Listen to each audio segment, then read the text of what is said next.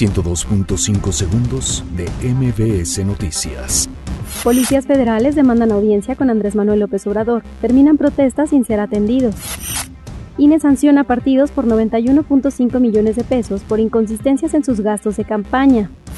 El PRD demanda gobierno estrategias eficaces para atender a migrantes. El PAN rechaza amenazas de Andrés Manuel López Obrador al Poder Judicial.